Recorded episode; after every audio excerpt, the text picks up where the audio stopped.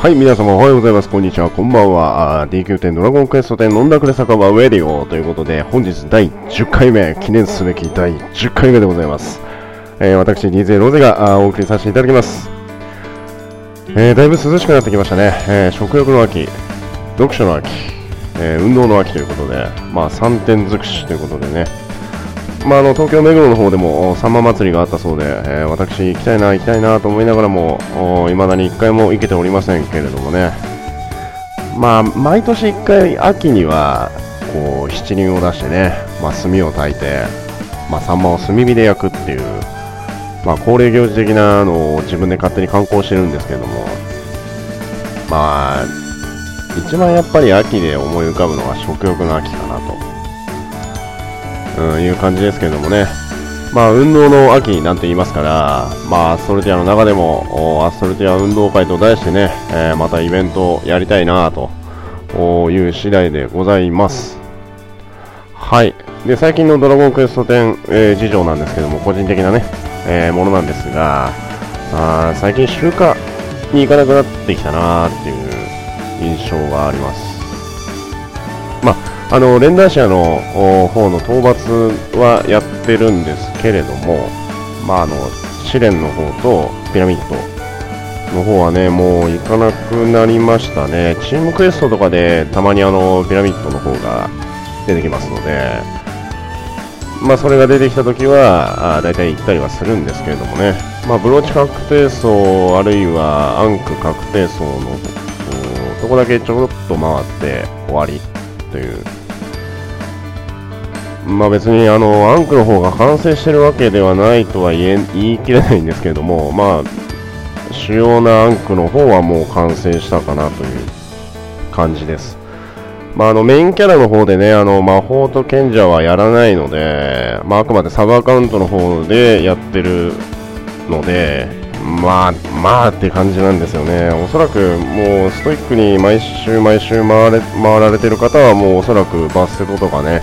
イシスの方も全部完成させていこうかなと思ってる方もいらっしゃるんではないかなと思うんですが、まあ、あと邪神もあんまり、まあ、1国、4国、まあ、4国に関しては周回も含めてですね、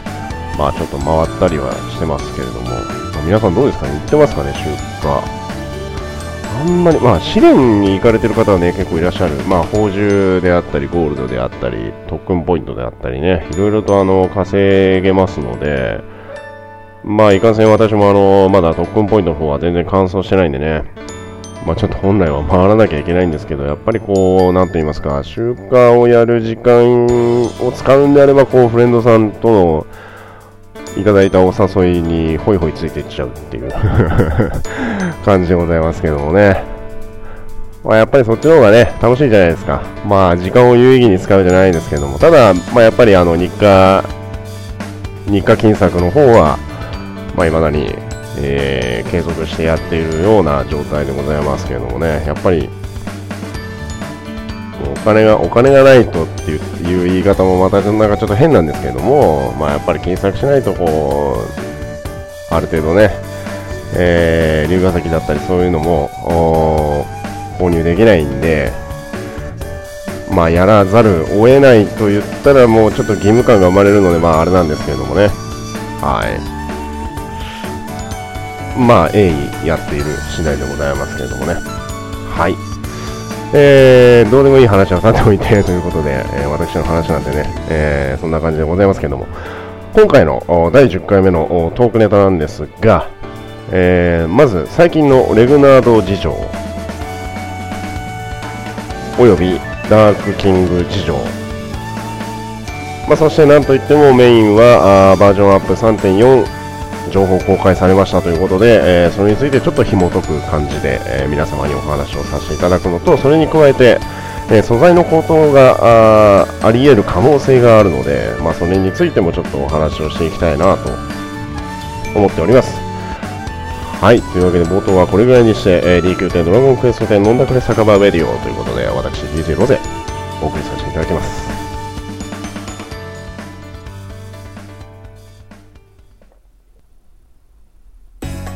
はい、DQ10 ドラゴンクエスト10飲んだくれ酒場ウェディオということで、えー、私、ロゼ、えー、本日お送りさせていただいておりますけれども、えー、毎回毎回やらせていただいているあのコーナーについに名前を付けさせていただきました。題して、フライトチェックコーナー。いや、これ来ましたよ、これ。ネーミングセンスがないね。ひどいね。ひどいです。なぜこの名前にしたのか、未だに私もちょっとクエスチョンなんですけどもね。まあ、それはさておいてということで、えー、まあまあまあまあ、いつものね、キラキラの、キラキラ等々の、ちょこ、ちょっと私が、チョコってなんだ、えー、ちょっと私がいつもチェックしていただいてる、あチェックしてる、えー、素材の値段ということでね、えー、本日お送りさせていただきますけれども、えー、本日収録日9月の19日、えー祝日ですね、えー、月曜日なんですが、えー、本日ちなみに、えー、ダークキングは4、そしてレグナードは3の日です。参考までに。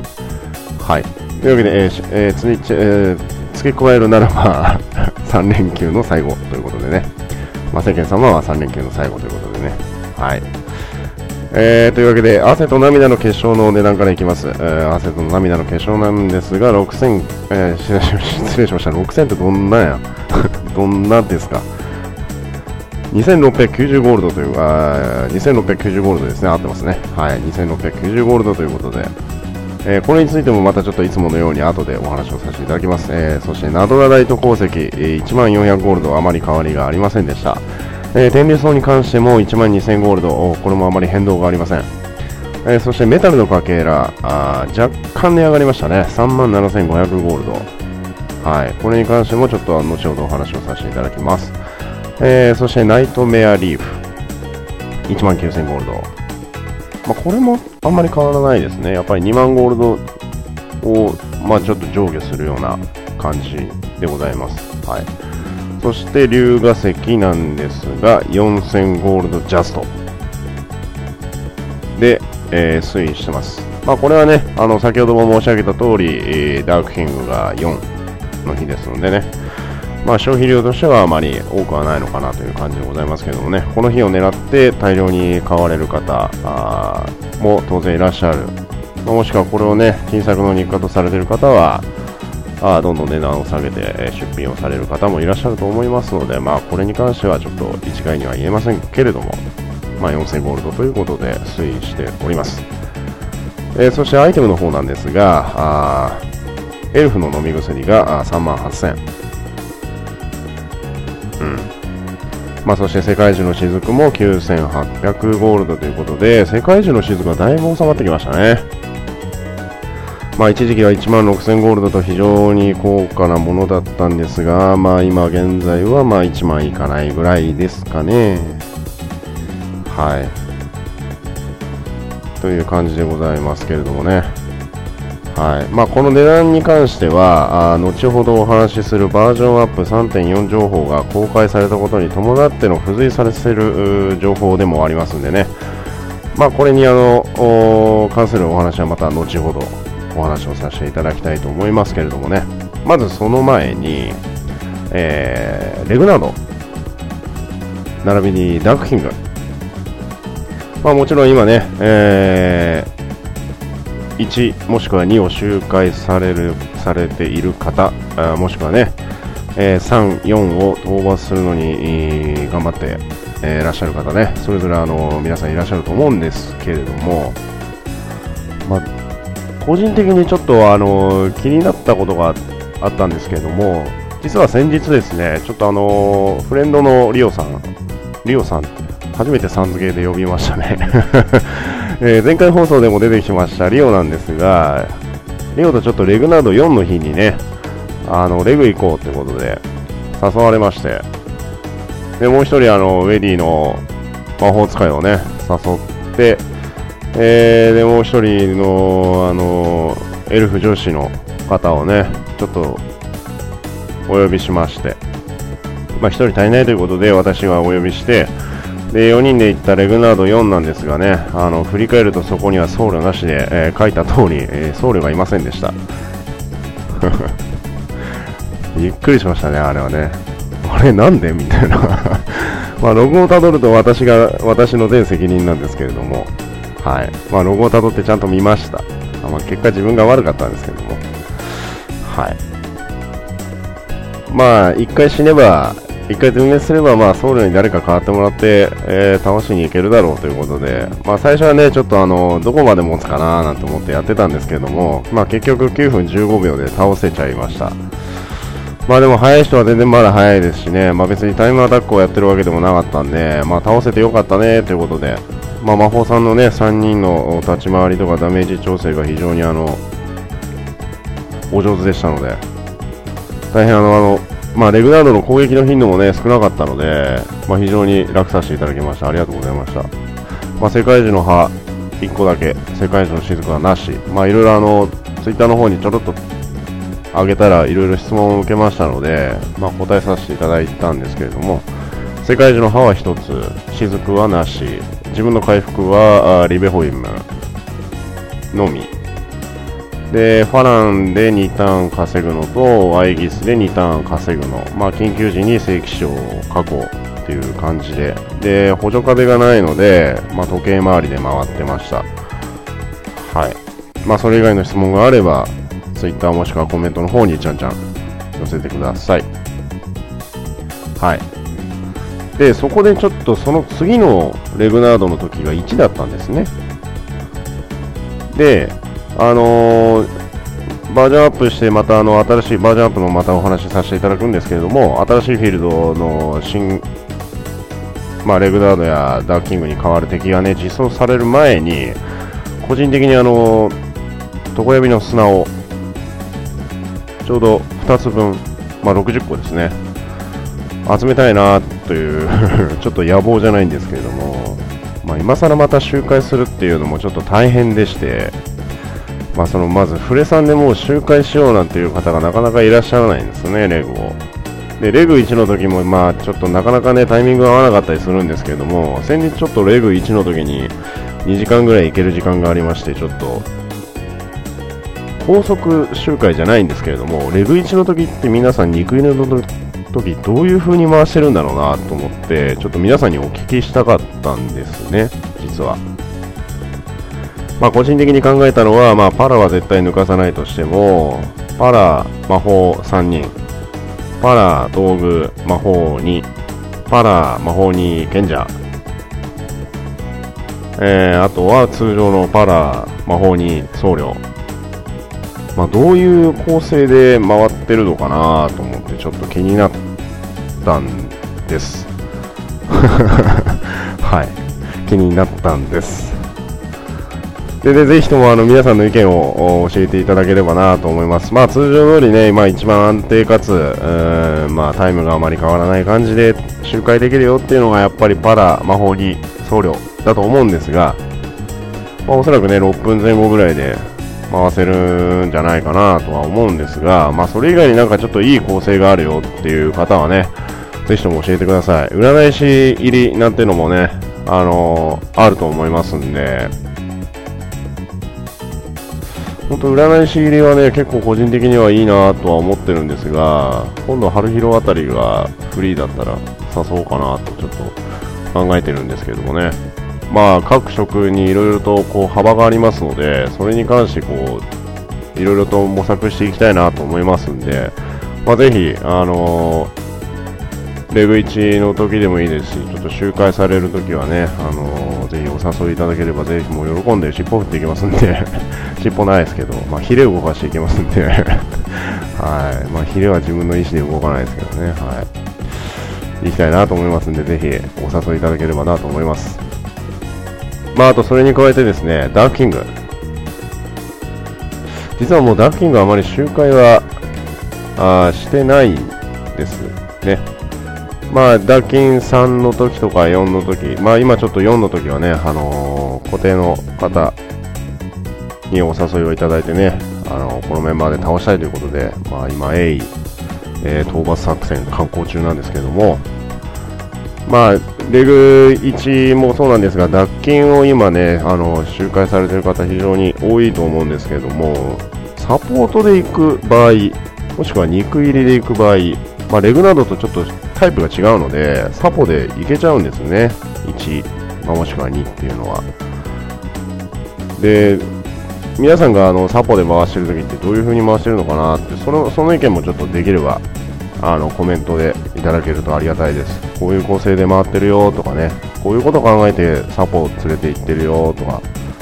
まあ、肉入りの場合はね、ほぼほぼ大体、あのどんな構成でもある程度は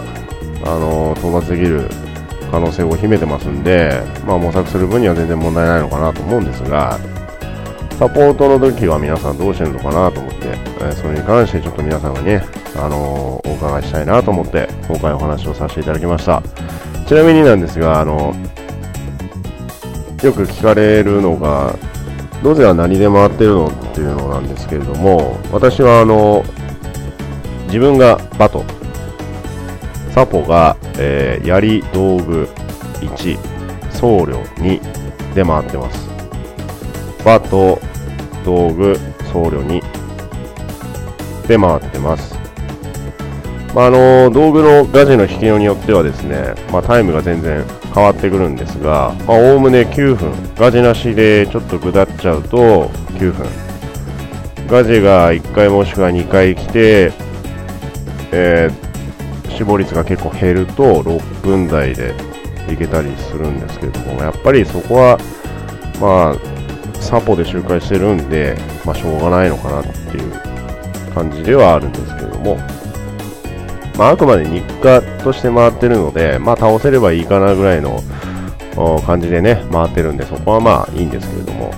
まあ、それ以外にね、皆さんそれぞれなんか、あのー、よくサポで、えー、脱筋1の時にね、ずっと楽園にいらっしゃる方がいるので、フレンドさんで、できればね、あの、なんか、面白い構成だったり、これが楽だよとかっていう方がいらっしゃったらね、まあ、ぜひとも教えていただければなと思います。まあ、インタビューなんかもね、あの、させていただければ、まあ、当然アストルティアの中でですけど、まあ、ちょっとお話もお伺いしたいなという感じでございます。まあ、なんでかっていうとね、もう、もうあの、サポートでもいける的なんで、まあ、やっぱりあの、脱筋用の、ね、ドレスアップ装備じゃないですけれども、あの、ゼリーを使った装備、えー、はやっぱりね、結構、見た目がかっこいいので、あの、なんか、もやもやん、もやもやんとした、あの、なんていうんですかね、模様といいますか、もやもやんっていう感じの あれもね、結構かっこいいんで、まあ、装備欲しいと思ってる方も当然いらっしゃるでしょうから、まあ、そういうのもね、えー、皆様に情報提供していければなという感じでございますんで、まあ、その時は何卒ご協力をいただきたいなと、そしてコメント欄にも書いていただければ助かります。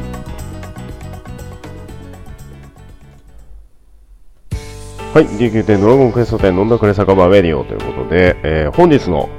メイントークうなんですけれども、えー、東京ゲームショー2016があ幕張メッセの方で、えー、開催されましたけれども、その時にですね、ちょうどあのー、タイムシフトで、えー、私ちょっとじっくり見まして、えー、バージョン3.4前期、のプロモーションビデオがね、公開されましたということで、えー、紐解いていろいろと見ていきました。あまずですね、一番最初に出てきたのはバージョン3.4。真実は青き水の深淵に。ということで、ついにやってきましたね。水の了解。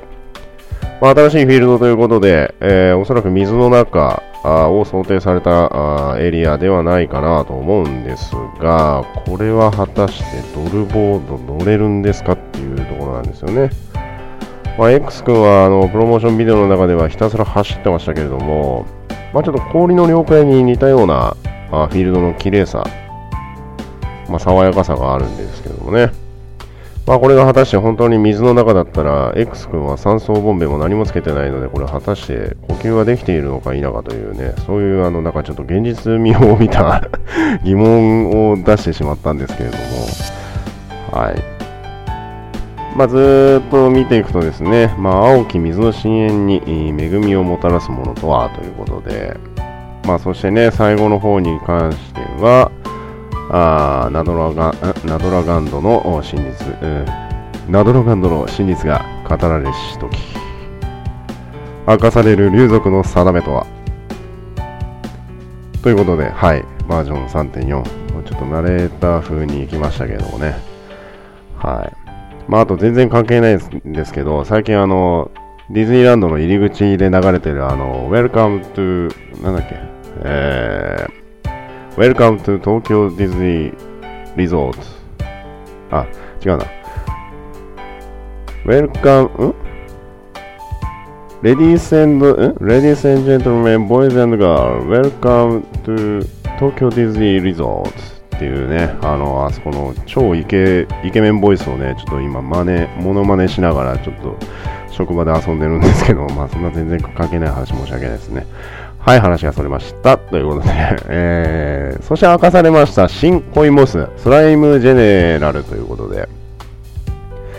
ね今ここで出すかという感じなんですけれども、まあ、あえてこの時期なのかなっていう個人的な見解もあるのはダークキングですね。まあ、おそらくスライムベルト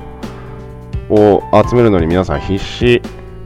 に、まあ、若干血眼になって探してる人も探してるというか、まあ、王家を周回されてる方もね当然いらっしゃったので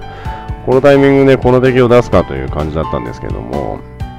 まあ、プロモーションビデオをじっくり見るとね、あのー、物理攻撃が非常にこちらから与えることはないですし、あちらから食らうダメージも少なかったりとかって結構ランダム性があるので、ん？って思ったのはちょっとあるんですけれども、そんなに強くないのかなっていう気はするんですが、まあ、この今の運営さんならちょっといろんな多種多様なギミックを入れかねないなという感じなんで、まあちょっとどうなるかわかんないんですが、まあ福引券がすごいいっぱい溜まってるので、まあ1000枚ぐらいはちょっと回したいなと思っております。はい。えー、そしてレベル上限が解放、93から96まで、えー、に上がるということでね、いやー、辛い。一言で言うと、非常に辛い。まあメイン色だけね、上げればいいんじゃねえのっていう感覚もまあ若干あるんです個人的には若干あるんですけども、まあいかんせんフル乾燥したのがね、1ヶ月ぐらい前なので私。で、しかも特訓ポイントなんで全然溜まってないですから、それを考えるとちょっとなーっていう感じなんですけど、まあしかもあの必要経験値もそれちょっと分かってないんですけれども、まあ相当数行くんじゃないかなと、まあ、90から93までの必要経験値数を考えると、まあちょっと気が狂いそうな経験値が出てくるんじゃないかなと思っててるんですが、まあメイン食だけはとりあえず1つ上げてしまおうか、あ3つぐらいは上げてしまおうかなとちょっと個人的には考えてます。別にね、特訓ポイントの上限がまた増えるとかそういうお話ではないので、ね、まあちょっと酒場に預ける用の食でかつサブメインみたいな感じの食を残しつつっていう感じでやっていこうかなと個人的には思ってますあとメタキンもねもう結構溜まってるんでまあ集会行かれる方はぜひお誘いくださいよろしくお願いします他力本願ということで はい、えー、そしてアスフェルド学園やってきましたねついにやってきましたけれどもね、もう本当一言ごめんなさい。本当に申し訳ない。言わせていただきたい。これじゃない感。まあ、半端ない。これじゃない感がもう半端ないんですよね。うん、あの、なんか、ルシェンダの人間版みたいなあの助教師出てきましたけど、なんか個人的にはなんかあのなんていうんですかね。こう、まあ、私もあの事実あの1年ぐらい前にもっと前か。黒月学園といって、まあ、アスフェルドあのアスフェルド学園じゃなくてアストルティア学園みたいな感じの名称であの生放送とかで情報が出た時にじゃあちょっと学園に先立ってなんかちょっとみんなで学ランのコスプレじゃないですけど、学ランのレンタル衣装を着て、なんかそういう学校的な修学旅行と銘打って、なんかみんなで遊ぼうよっていう感じのイベントをやったんですよね。で、その時に、こういう学園が来たら楽しいだろうなっていう感じでやらせていただいたのと全くなんか全然違うもうなんか学生がいきなり剣振りかざしてるし魔法は出てくるしなんかこれドラクエのキャラですかっていうキャラ出てくるしみたいなね。まあもっと言えばあの綾波ピーみたいなねキャラクターも出てくるんではいみたいなのが結構ありました。あ、けれどもけれどもまあ、やはりこれはやってみないとね、わからないものですので、まあ、これに関しては、まあ、ちょっと楽しみの一つとして、やはり捉えておこうかなと、個人的には思います。まあ、これが日課とかになると、またちょっとね、うーんっていう感じになっちゃうんですけれどもね。まあまあまあ、100件は一分にしかずということでね、まあまあまあ、バージョンアップ来た時にね、行ってみてどういう感じなのかなというのもちょっと楽しんでいきたいなと、楽しみに待っていきたいなと。あれだけね、運営さんがあの力を入れて、これだけあの延期をしたコンテンツの一つですので、まあいろいろと議論は出てますけれども、まあ楽しみの一つとしてね、えー、待つ分にもいいのかなと思います。はい。ちなみにあのープロモーションビデオで出てきたセリフはですね、学園に危機訪れしとき、伝説の抵抗生、転校生が、抵抗生 伝説の転校生が現れるということでね、えー、学園に危機が訪れるときに伝説の転校生が現れるということで、まあ、つまりはね、プレイヤーさんですよね。冒険者の皆さんということですね。まあ、学園に危機が訪れるイコール、まあ、バトルコンテンツなのはなんかちょっとそういう匂いは感じますよね。まあ、生活系コンテンツを期待してた私、まあ、本当にあの、まあ、あれだけね、楽しみにしておき、楽しみにしておきましょうって言いながらまた付け加えるのもあれなんですけども、まあ、例えばなんかこう、クラス分けされました、クラス分けされました、なんか委員を設定されました、で、生活系コンテンツでドラゴンクエストの世界を崩壊させない状態で、えー、まあなんか、授業の一環で、なんとかのクエストで、じゃあ、いろいろやって、みたいな。で、クラス分けした中で、クラスの中のあいつがどうたらこうたら、みたいなね そういうのを期待してたんですけど、全く180度とはいかないですけど、150度ぐらいなんか、ちょっと曲がり、曲がりカードを曲がってしまったので、まあどうなるか、見ものでございます。はい。えー、まあ、学園入った時にね、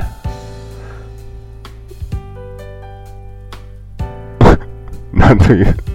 なんというか、はい。なんでもないです。楽しみに待ちます。はい。というわけで、えー、次行きましょう。はい。えー、新髪型が増えましたということで、一つだけらしいんですけどもね、あの、出てるのは1種類だけなんですけども、まあ、冒険者と運営だよりの方、35号の方にもね、まあ、髪型を3.4前期に1種増やしますということだったので、まあ、おそらくこれだけしかな出てこないのかなという感じでございますけどもね、まあ、画像にはエルコさんが出てきてましたけれどもね、メンズの髪型どうなったっていう。はい。まあ、そろそろ私もね、あの、髪型を変えたいなと思ってる次第なんですけれどもね、あの、ブログの方、メインブログの方をね、チェックさ、あの、チェックしていただいている方はご存知かと思うんですけども、私の髪型、ぺったんこの髪型なんですね。ウェディオで、えー、ウェディで。で、これあの、四方八方からよく言われるのがですね、まあ、髪型がノリだと。はい。ノリの髪型かと。まあ、よく言われますね。えー、桃屋の海苔かと。別に食えねえよと。はい、いう感じでございますけどもね。まあ、新しい髪型を増やしていただきたいなと。後期あたりで やし、まあ、ウェディでモヒカンやりたいんですよね。まあ、アフロはやったんですけど、まあ、あの、アフロのあの、風になびく感じはね、ぜひ皆さん一度試してみてください。笑えます。まあ、特に風が強いとこね、ふわーってこう、本当楽園とか行くと本当に笑えます。あれ、本当に楽しいです。見ててなんか笑えてきます。はい。まあどうでもいいですね。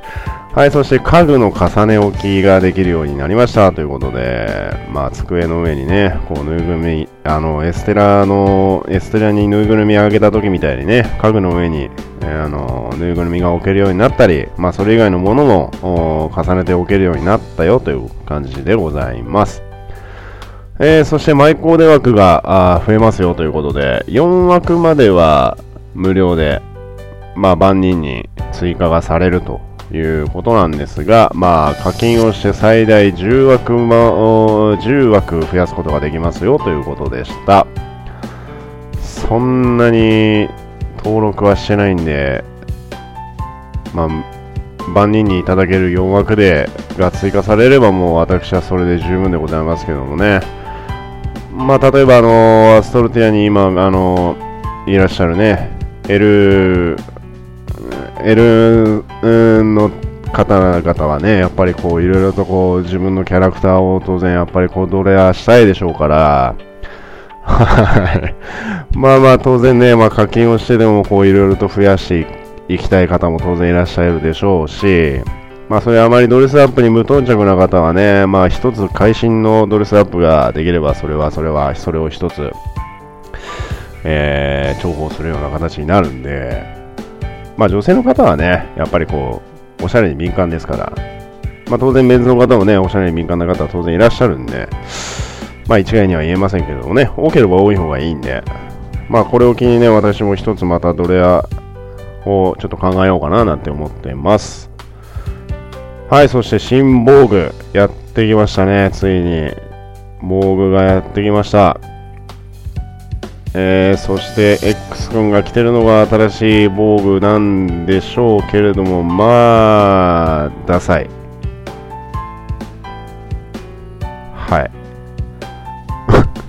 なんでこうなったんでしょうとは言わないですけど、もうちょっとかっこよくしてもいいんじゃないのっていう防具がね、やっぱ結構ありますね。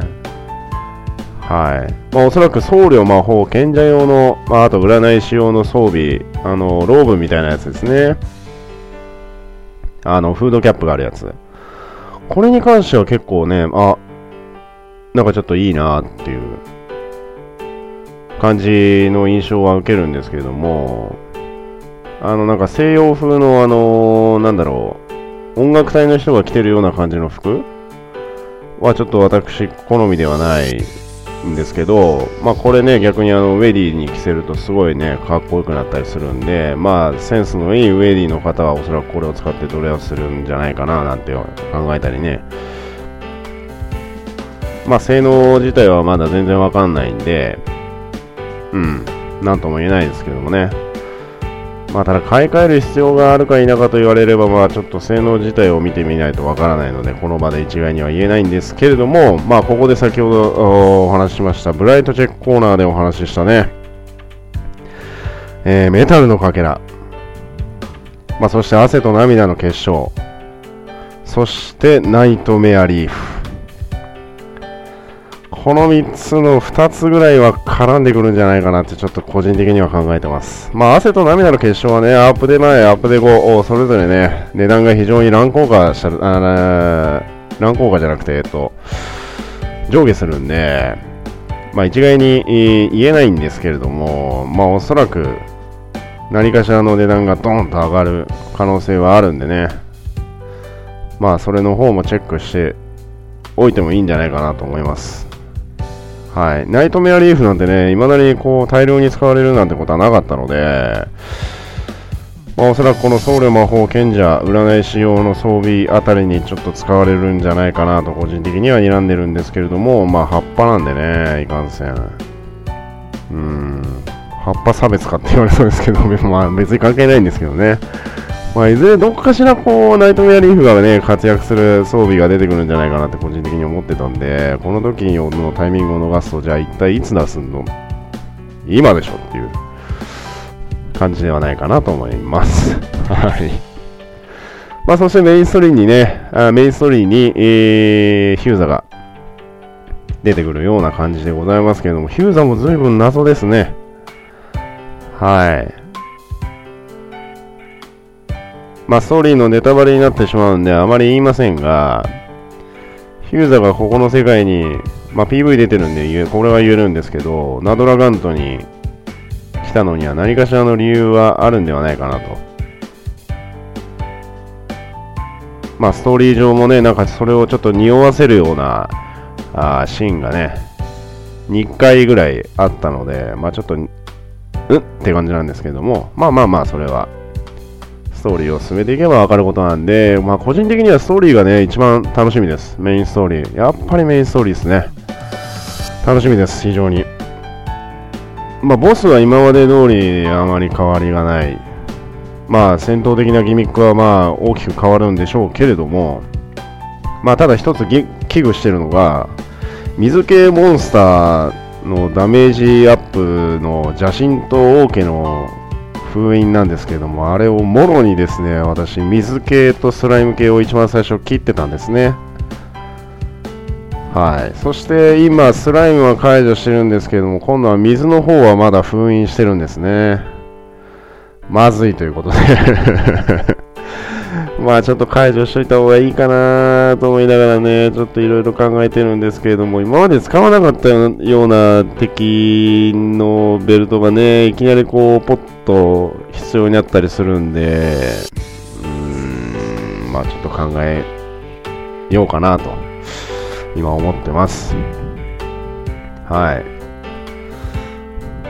まあそしてなぜか、ドラゴンクエスト5ですかね、に登場したブオーンのちっちゃいバージョンみたいなのがちょっとちらっと映ってたんで、これもなんかストーリーに関係してるのかなというような感じでございました。まあ、やっぱりプロモーションビデオを見るとね、すごくは毎回毎回思うんですけど、ああ、楽しみだなーと、ワクワクするなーっていうね、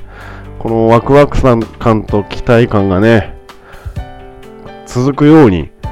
ぜひ、あの、運営さん、頑張ってほしいなと思います。はい。以上、バージョン3.4東京ゲームショウ2016の情報を個人的にいろいろとお話をさせていただきました。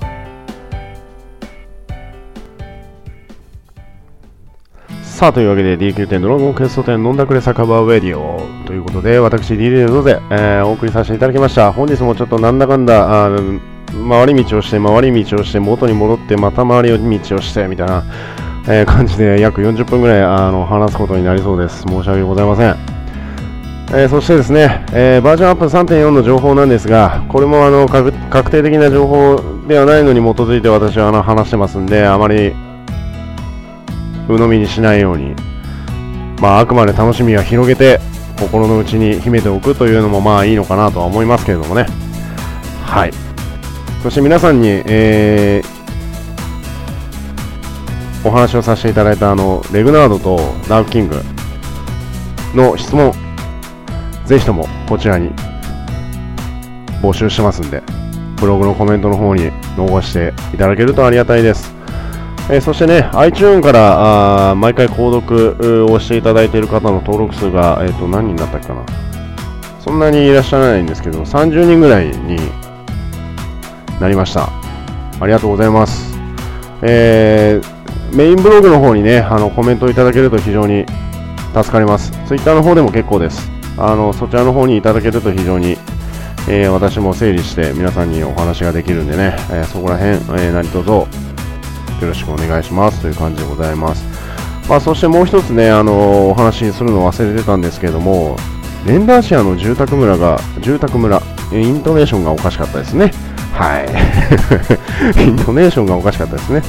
レンダーシアに住宅村が来た、またや、またですね、住宅村、住宅村、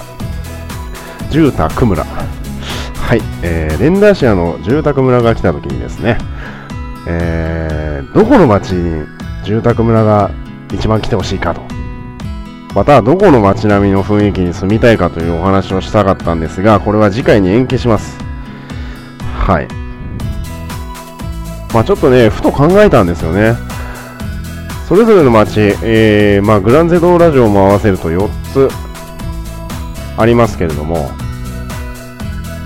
まあ、どこがいいかなと、ちょっと個人的に考えたお話をね、次回させていただきたいなと思います。